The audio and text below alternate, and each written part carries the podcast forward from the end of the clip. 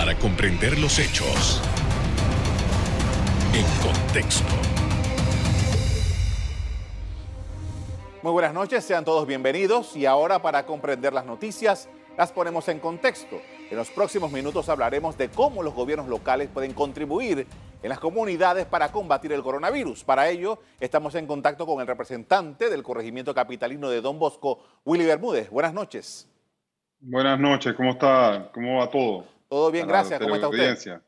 ¿Todo bien? Bien, gracias a Dios, ahí vamos. Pues, la última vez que hablamos, la última vez que hablamos, usted estaba padeciendo precisamente la enfermedad COVID-19. Ha pasado bastante tiempo y ahora queremos ver por qué eh, ha llamado la atención de que el corregimiento de Don Bosco tenía una incidencia importante de esta enfermedad y ha bajado. Y queremos eh, un poco explicar cómo se ha podido lograr este proceso y cómo los gobiernos locales, específicamente las juntas comunales, pueden contribuir en este propósito.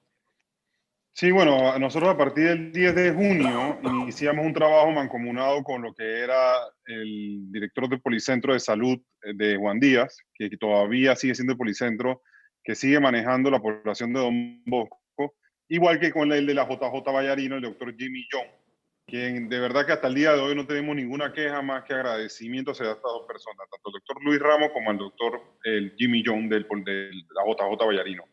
Ellos nos empezaron a pasar la data de todos los pacientes COVID positivos de corregimiento y de esa manera nosotros, entendiendo que la situación definitivamente como estaba el gobierno haciendo las cosas, no había forma de darle una trazabilidad real, porque la realidad es que quien conoce su población y conoce su territorio son los gobiernos locales y las condiciones de cada corregimiento es totalmente diferente al del otro. No es la misma situación de un corregimiento como Don Bosco que la, que la situación de un corregimiento como San Miguelito, de un corregimiento lo de San Miguelito, donde aquí sí pueden tener dos o tres recamas para poder aislar a la persona. En cambio, en San Miguelito sabemos que hay muchas casas que a veces hay hasta 10, 12 personas y lo separa es una cortina.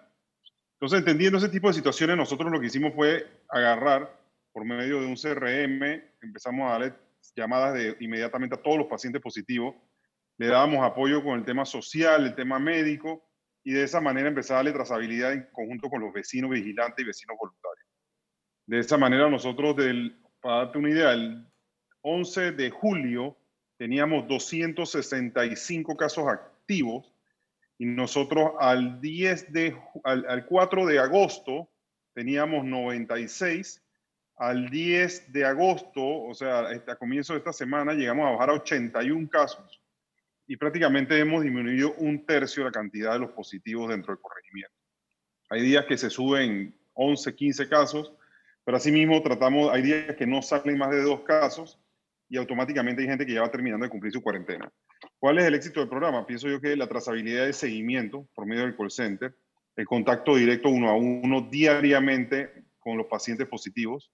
Nosotros hace aproximadamente una semana, es más, esta semana cumplimos la primera semana en el cual sumamos a dos médicos que por medio de la sociedad civil, los empresarios, eh, el movimiento independiente, nosotros hemos iniciado a recoger fondos para poder de esta manera ellos subsidiar este tipo de costos adicionales que son médicos. Pues tenemos dos médicos de planta en la Junta Comunal que están visitando casa a casa, paciente por paciente, de acuerdo a la evolución que van llevando, si alguno está en urgencia, porque la idea de nosotros es tratar de que no lleguen a, seguir colapsando el sistema médico que ya hoy día está colapsado. Muchas personas por ansiedad piensan que cuando te da COVID y tienes un poquito de falta de respiración, automáticamente ya vas a desencadenar en un cuarto de urgencia o te vas a fallecer. Lo que nosotros tratamos es de que las personas de su casa podamos darle esa atención primaria, recetarle de acuerdo a la precondición de lo que realmente le corresponde. Estos médicos son médicos con pacientes COVID positivos ya con experiencia, y bueno, lo que siempre se busca en este caso es eso, tratar de, darle la atención primaria en su casa sin tener que llevarlo a los hospitales y no seguir saturando más los hospitales de lo que, de lo que tienen. Una vez que el médico le recete el medicamento, nosotros le buscamos el medicamento, le buscamos hasta el tanque de gas, si necesita una medicina específica se la buscamos.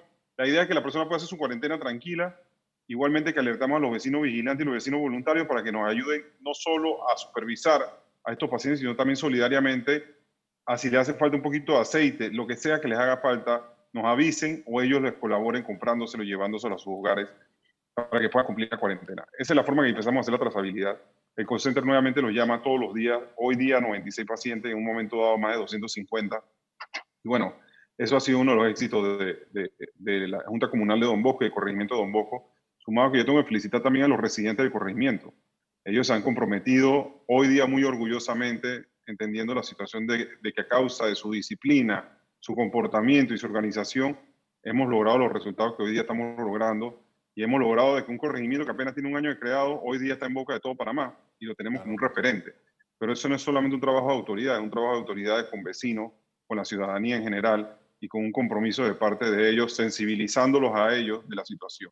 Ahora, me da la impresión por lo que usted describe, que estamos hablando de que eh, este es un número de pacientes que residen en este lugar, pero que no hay contagio comunitario, como que las comunidades no están afectadas por esto. Explíquenos un poco sobre eso, por favor.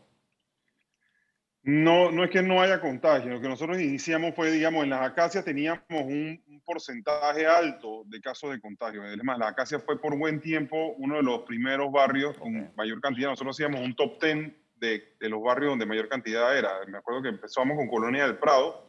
De Colonia del Prado brincamos, ellos se fueron cayendo y empezaron con las acacias. Y ahora las acacias ya prácticamente ni siquiera están en primer lugar, puede estar como en el cuarto quinto. Eh, había muchas familias que se contagiaron en ciertas calles. De esa manera nosotros lo que hicimos fue hablar con los vecinos alrededor. Teníamos una familia de, de, de creo que eran como 12 personas que vivían en dos casas pegadas y al final del camino salían positivos. Otro tema que nos sirvió mucho es si tú salías positivo, nosotros hablábamos con los doctores de los policentros de la JJ para que le hicieran los hisopados a domicilio y de esa forma darnos cuenta si había más personas contagiadas. Ellos nos daban, en las encuestas que le hace el call center cuando le hace la primera llamada, siempre le preguntamos, por lo menos, hay tres preguntas que van de acuerdo a la trazabilidad, dónde se contagió, usted se acuerda cuándo más o menos pudo haber sido, eh, y temas como eso, ¿no? entonces, de esa manera nosotros podemos hacer también encuestas a otras personas que estuvieron con ellos y también le ayudamos a que le hagan los hisopados a esas otras personas y de esa manera entonces poder darle la trazabilidad correcta a eso. Y si hay alguien más positivo que haga su cuarentena, pero nosotros lo que te digo, usualmente como la persona, ¿por qué la persona no se queda en cuarentena? Uno, porque los vecinos no saben, que ese es lo primero. Si tú sales, lavas tu carro, haces lo que tienes que hacer y como si no pasara nada, porque puedes estar sintomático, pero estás positivo. Y lo segundo es porque eh, las personas tienen que salir a comprar comida. Pero si nosotros te estamos dando la comida, la medicina y hasta los médicos te están yendo a visitar, no hay ninguna excusa para que tú no tengas que salir de tu casa. Esa es la manera de dar la trazabilidad, esa es la manera de tranquilizar a las personas. El tema de trasladar los hoteles, hospitales, siempre nosotros lo damos como una opción, pero esa opción siempre es descartada. O sea, es un porcentaje mínimo que se va a un hotel hospital. La realidad es que quien se va a un hotel hospital es una persona que se complica en un término, en un rango medio ya cuando son adultos mayores, usualmente terminan automáticamente metidos en, en, acá en, la Caja de Seguro Social. Eh, y, nosotros sí tenemos una cifra de 17 fallecidos dentro del corregimiento, que para nosotros es una cifra bastante dolorosa, pues, pues son puros vecinos en corregimiento de Don Bosco que conoce a Don Bosco, sabe que la gente ahí nace, se mantiene, crece, familia, echa raíces, los fijos se quedan viviendo aquí y todo el mundo se conoce. Así que cada uno de esos fallecimientos ha sido un golpe doloroso para todo el corregimiento en general. Con esto vamos a hacer una pausa. Al regresar seguimos analizando la pandemia por COVID-19 abordada desde la perspectiva de las juntas comunales. Ya volvemos.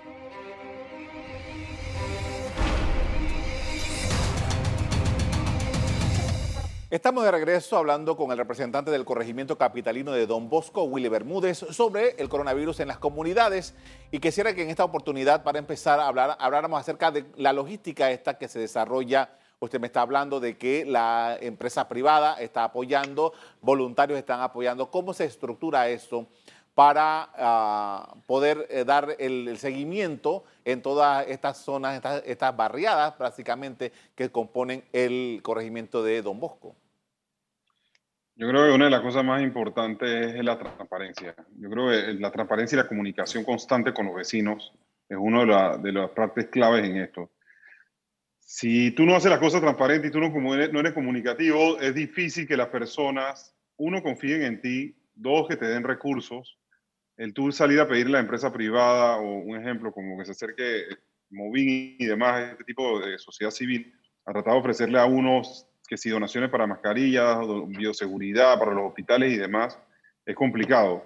Pero yo sí creo que esta pandemia es un tema que la empresa privada tiene que involucrarse. Nosotros igualmente conversamos con la alcaldía de Guayaquil hace como un mes, más o menos, Y nosotros revisamos todos los procesos que nosotros habíamos creado para este tema del COVID, ya con dos meses cumplidos el 10 de agosto de estar funcionando. Y cuando nos dimos cuenta con la alcaldía de Guayaquil, lo único que nos hacía falta a nosotros era la parte médica. Definitivo que tener dos médicos de planta, porque no, no es de que un médico hace una visita por un lado y el otro no, tienen que estar los dos juntos, porque uno es el que atiende y el otro es el que está verificando que ese que está atendiendo no comete errores de pasarse la, la máscara, la, la, la, mano en la máscara, de, de, hacer algún tipo de cosa. Entonces, siempre tiene que haber uno que es el que está inspeccionando, por lo menos revisando que el otro médico no cometa los errores. Y de esa manera, bueno, conseguimos el apoyo para traer estos dos médicos que hoy día nos está dando muchos resultados, porque por lo menos estamos dándole un, o sea, estamos recetando de forma directa sobre la precondición y la condición en el momento del paciente. Y eso nos permite tomar decisiones y a la vez que el mismo paciente también tome decisiones. Y el, y el médico a su vez le va creando la conciencia de que vea tranquilo, que todo va a pasar, no salga de su casa, cuídese, cuida a sus hijos, haga el aislamiento, Hoy por lo menos me comentaba que fue a visitar una familia como de siete personas. Todos salieron positivos. Pero asimismo, hay algunos que, se, que tienen totalmente asintomáticos, hay otros que tienen un cuadro un poquito más grave. Entonces, eso es lo bueno de tener un médico en cuidado primario directamente en su casa, porque así trata de que la persona se quede en su casa y él lo está recetando. Aparte de que los médicos son de Don Bosco, no son personas externas. Ahora, eh, todo esto que usted está describiendo se está dando eh, independientemente de las medidas que toma el gobierno nacional e independientemente de la alcaldía del Distrito Capital, que es el, ente al que usted pertenece. Sí, sí, independiente, porque es que es sencillo. Cuando nosotros siempre estuvimos pidiendo que nos dieran la información para dar trazabilidad, aquí es un tema sencillamente de voluntad. Nosotros o nos quedábamos viendo cómo se aumentaban las cifras y seguían falleciendo personas, o nos involucrábamos y tratábamos de agarrar el toro por los cuernos. Y lo que nosotros tomamos decisión fue, bueno, ya tenemos la cifra, que es lo más importante. Ahorita vamos de frente a agarrar y buscar a todos esos positivos, contactarlos, darle todo el apoyo social de alimentos, medicamentos, equipo de seguridad, conversarles y hablar con ellos y decirles que estén tranquilos, que nosotros estamos ahí, que nadie se va a quedar atrás, que lo vamos a estar apoyando. Y de esa manera entonces nosotros nos metimos de lleno a agarrar ese problema. Es un problema, sí, y más estando claro, nosotros estamos en oposición nosotros el, apoyo es difícil, a veces eh, es complicado, pero bueno, ya era un tema de meternos, de demostrar que, que, se podía hacer el trabajo. Hicimos el trabajo, conseguimos donaciones de empresas privadas y de ahí la cosa empezó a cambiar y a variar muchísimo. Nosotros se nos ha acercado gente de la Cámara de Comercio para conversar sobre el caso de éxito de Don Bosco. Eh, y de verdad que para nosotros y para el mismo Don Bosqueño es algo de, que nos llena de orgullo la forma que se ha afrontado en los últimos meses el tema de pandemia. Yo creo que hay que seguir sensibilizando a la población, pero ojalá todos los otros corregimientos tuviéramos igual, porque la realidad es que la descentralización que nace en el periodo anterior nace para dar recursos, pero también tiene que nacer para adquirir responsabilidades. Los gobiernos locales somos la primer autoridad electa que tenemos que agarrar y conocer y manejar los problemas de nuestra comunidad. Yo creo que ahora para poder pedir recursos, sin demostrar que podemos asumir responsabilidades, es mucho más sencillo poder entender que la descentralización tiene que ampliarse. El espectro del MINSA es imposible que ellos puedan verificar caso por caso, casa por casa, barrio por barrio, porque ellos se manejan como un ente, un ministerio que es a nivel nacional, desde Puerto Ormuella hasta Ariel. Yo crro que peor aún, usted se sienta y ve la conferencia de prensa y primero habla un ministro de, de salud y después habla el ministro de la Caja de Seguro Social. Aquí parecía que hubieran dos ministros, dos, dos directores, dos entidades separadas. Cuando yo estoy 100%, yo creo que esto en esta pandemia ha quedado demostrado que el tema del salud tiene que reconstruirse y reconfigurarse y debemos estar regidos bajo un solo ministerio, una sola autoridad, para poder seguir a directrices de una sola autoridad. Este tema de tener dos personas en una conferencia de prensa hablando de dos temas diferentes o tratando de hablar de dos temas igual, el mismo tema, pero hablando de dos líneas diferentes, es como un es algo que ha quedado totalmente expuesto. ¿no? Eh, siguiendo en ese hilo, eh, una de las tareas entonces, una vez que pasemos esta pandemia, es que el Estado de una vez por todas tome decisiones sobre el tema de salud, ¿no? Aquí, aquí ha quedado dos temas expuestos, el tema de la salud, que estamos de verdad bastante deficientes en eso. Eh, yo creo que ha sido no culpa meramente de este gobierno, ha sido un tema de todos los gobiernos en, la pasada, en las pasadas administraciones. Eh, yo creo que el otro tema de que es la seguridad alimentaria, que nosotros como panameños educados y de la forma que hemos estado viviendo, no hay una seguridad alimentaria sobre el país y, y ahora mismo hemos quedado expuestos, hemos vivido muchas veces bajo un paternalismo y subsidiado la gran mayoría de las veces que, y tampoco eh, ni siquiera la educación de ahorro la hemos tenido. Entonces, esos son temas que debemos ir trabajando. El tema de la seguridad alimentaria a nosotros nos interesó mucho y, hemos empezado a reconstruir el tema con los huertos comunitarios, que eso lo mismo lo dice los Objetivos de Desarrollo Sostenible de la que, que hay un estudio que, que es, es, planificación de, es una planificación que se hizo para Panamá, que es Panamá 2030, y ahí te habla claramente que esos son de las deficiencias más grandes que tiene Panamá en el tema de seguridad alimentaria, en el tema de salud, tema de educación. Esos son temas que debemos empezar a afrontar como país. Yo creo que la gente ya no es que quiere las obras puras y duras. La gente lo que quiere es calidad de vida, seguridad alimentaria, salud, educación.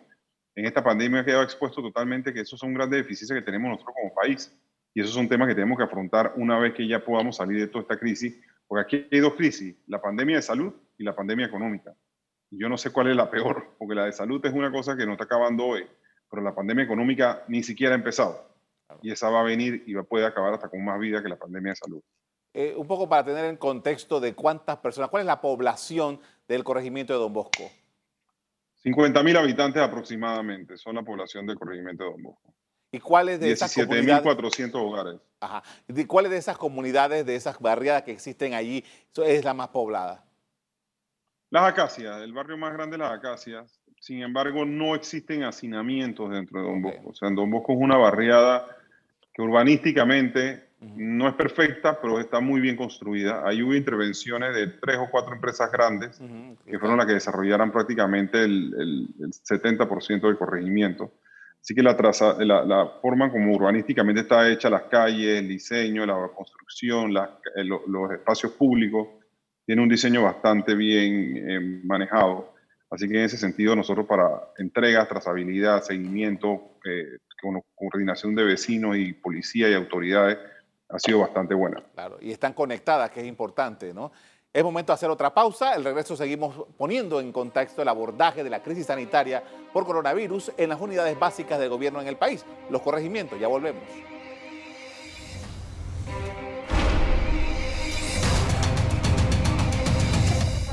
En la parte final estamos de regreso con el representante del corregimiento capitalino de Don Bosco, Willy Bermúdez, hablando sobre la lucha contra el coronavirus. Y ya que ustedes han estado haciendo trazabilidad con los residentes de ese corregimiento, quería saber qué información dan estos, estos pacientes, cuáles son los elementos en común, dónde se produce, dónde creen que se produce el contagio, en fin, todos esos detalles que... Eh, eh, dentro de todo lo que ha sucedido en Panamá por estos más de cinco meses es eh, ¿cómo es que nos exponemos al coronavirus?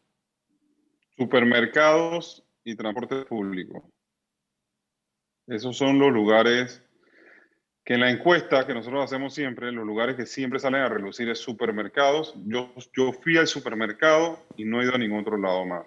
O, fui a, agarré el transporte público esta semana para ir a mi trabajo y, y quedé contagiado. Directamente esos son los dos lugares que yo he estado monitoreando las encuestas y siempre salen lo mismo, supermercados y transporte público. Increíble, increíble. Ahora, ¿y eh, qué dicen los pacientes acerca de las medidas que, porque todos estamos claros acerca de cómo prevenir, pero ¿qué pasa? ¿Dónde se da el, quiebre aquí para que uno se pueda contagiar?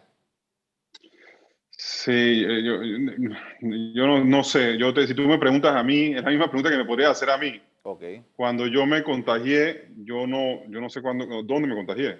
Y, y, hoy día casi el 45% de la Junta Comunal de los colaboradores ya están, han salido positivos. Y si tú le preguntas a ellos dónde, dónde, dónde quedaron positivos, ellos tampoco lo saben.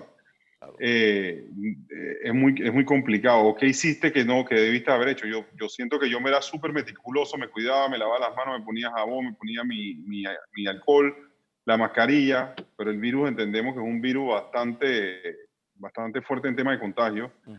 Y yo siento, yo, si tú me preguntas a mí, yo siento que ya estamos llegando al tema de rebaño. O sea, yo creo que no, todo, todo el mundo dice que la cifra hay que multiplicarla por 10. Si tú te das el 30% de las personas están contagiadas cada vez que hace mil pruebas, Por cada mil pruebas, 300 están contagiadas. Y tú tienes aproximadamente en provincia de Panamá casi 2 millones de personas. Son 600 mil personas que están aproximadamente deberían estar positivas. Eh, sumados a Miguelito, Panamá Este, Panamá Norte, y seguro en el área centro también debe haber mucha gente contagiada. Nosotros, yo, eh, eh, cuando hablamos con Guayaquil, ellos prácticamente sí hablaban de ese tema, de que ellos tenían el 60% de las personas estuvieron contagiadas en Guayaquil y que ellos prácticamente sí llegaron al rebaño. Y dicen, yo no sé si era rebaño o qué, pero nosotros nos pasamos ese rebaño completo. Y por eso ellos se les fueron prácticamente de, de tener 500 eh, muertes al día, ellos bajaron a cero muertes. Y tenían, me acuerdo cuando nos reunimos hace como un mes, tenían semanas con cero muertos. Eh, es un tema bastante interesante, pero la realidad es que tenemos que ser muy, hay que seguir sensibilizando a la población sobre el tema de los cuidados básicos. Ahora, quiero regresar a lo que mencionaba usted hace un rato acerca del gobierno local y particularmente la descentralización.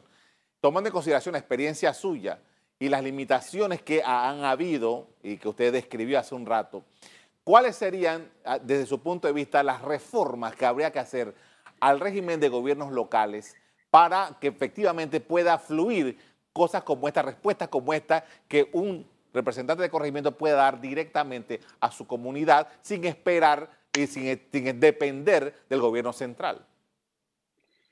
Sí, yo, yo, yo, no te puedo decir en este tema de pandemia porque si tú me preguntas a mí en, un momento dado cuando tú hablas de la descentralización, yo pensaba descentralización, bueno, en tema de MOP, que puede ser mantenimiento y reparación de, calles y aceras, que tú puedes decir, sabes que vamos a descentralizar ese tipo de mantenimiento de las calles porque cada gobierno local puede saber dónde necesita inversión mayor en tema de calle o reparación de calles. Eh, había pensado en temas de transporte, yo creo que se tiene que descentralizar el transporte. La autoridad del tránsito no debe ser un ente que debe manejar a nivel nacional todo el transporte la situación de transporte de Panamá, San Miguelito, el centro urbano es totalmente diferente a la de Chiriquí o la de las autopistas. Entonces, en Panamá tiene que haber una autoridad del tránsito solamente metropolitana. Entonces, ese tipo de responsabilidades son las que hay que descentralizar. No te puedo decir meramente a los gobiernos locales, pero sí por lo menos a la alcaldía.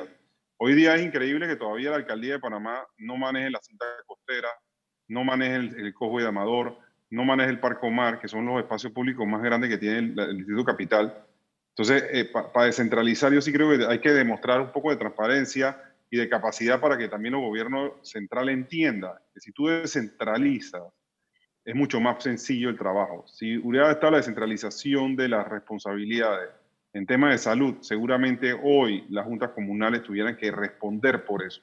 Porque el fracaso o el éxito de las responsabilidades asignadas son de la junta comunal o del representante. A nosotros, esta no era nuestra responsabilidad, esta es la realidad. La responsabilidad esta era del gobierno central, del MINSA y del Seguro Social. Nosotros tomamos la decisión de dar el paso adelante y de afrontarnos a este tema porque estábamos preocupados por nuestra población y fue un éxito. Nos salió muy bien. Disminuimos la cifra de contagios a un tercio. Pero mucha gente a veces le tiene temor a agarrar esa responsabilidad porque te puede salir para atrás, te puede ir peor que lo que te puede ir mejor eh, en este tipo de cosas. Nosotros sí confiamos en lo que teníamos, la capacidad las personas estaban muy motivadas, los colaboradores de la Junta y todos los voluntarios que se fueron sumando. Y al final eso fue un éxito, que fue algo que hizo que el programa fuera un éxito. Y nuevamente, nosotros tenemos comunicación semanal con nuestros, con nuestros vecinos por medio de nuestra plataforma de redes sociales. Y son una plataforma que hemos aprendido a, a llegarle a todos y cada uno de ellos. La comunicación es diaria y fluida y eso ha sido algo que le ha dado ese éxito al programa también con, con los mismos vecinos, porque ellos están motivados. Pero el problema también, nuevamente, que nos preocupa es la pandemia económica. Ellos, eh, Don Bosco está convertido, está lleno de profesionales, emprendedores, empresarios, eh, clase media, media baja, media alta, pero clase media. Esa clase media es la que realmente saca adelante este país. Y cada día más más desempleo, más personas desesperadas. Con ese bono que han estado repartiendo el gobierno ha sido el vale digital, que yo pensé que iba a ser mejor, ha sido peor. Muchas familias no le llegó el vale digital. Entonces, de verdad que la situación cada vez se está viendo más apretada y eso es algo que nos preocupa. Le agradezco mucho, señor representante, por haber conversado con nosotros esta noche, eh, exponiendo la experiencia suya atendiendo a las personas que residen en su corregimiento.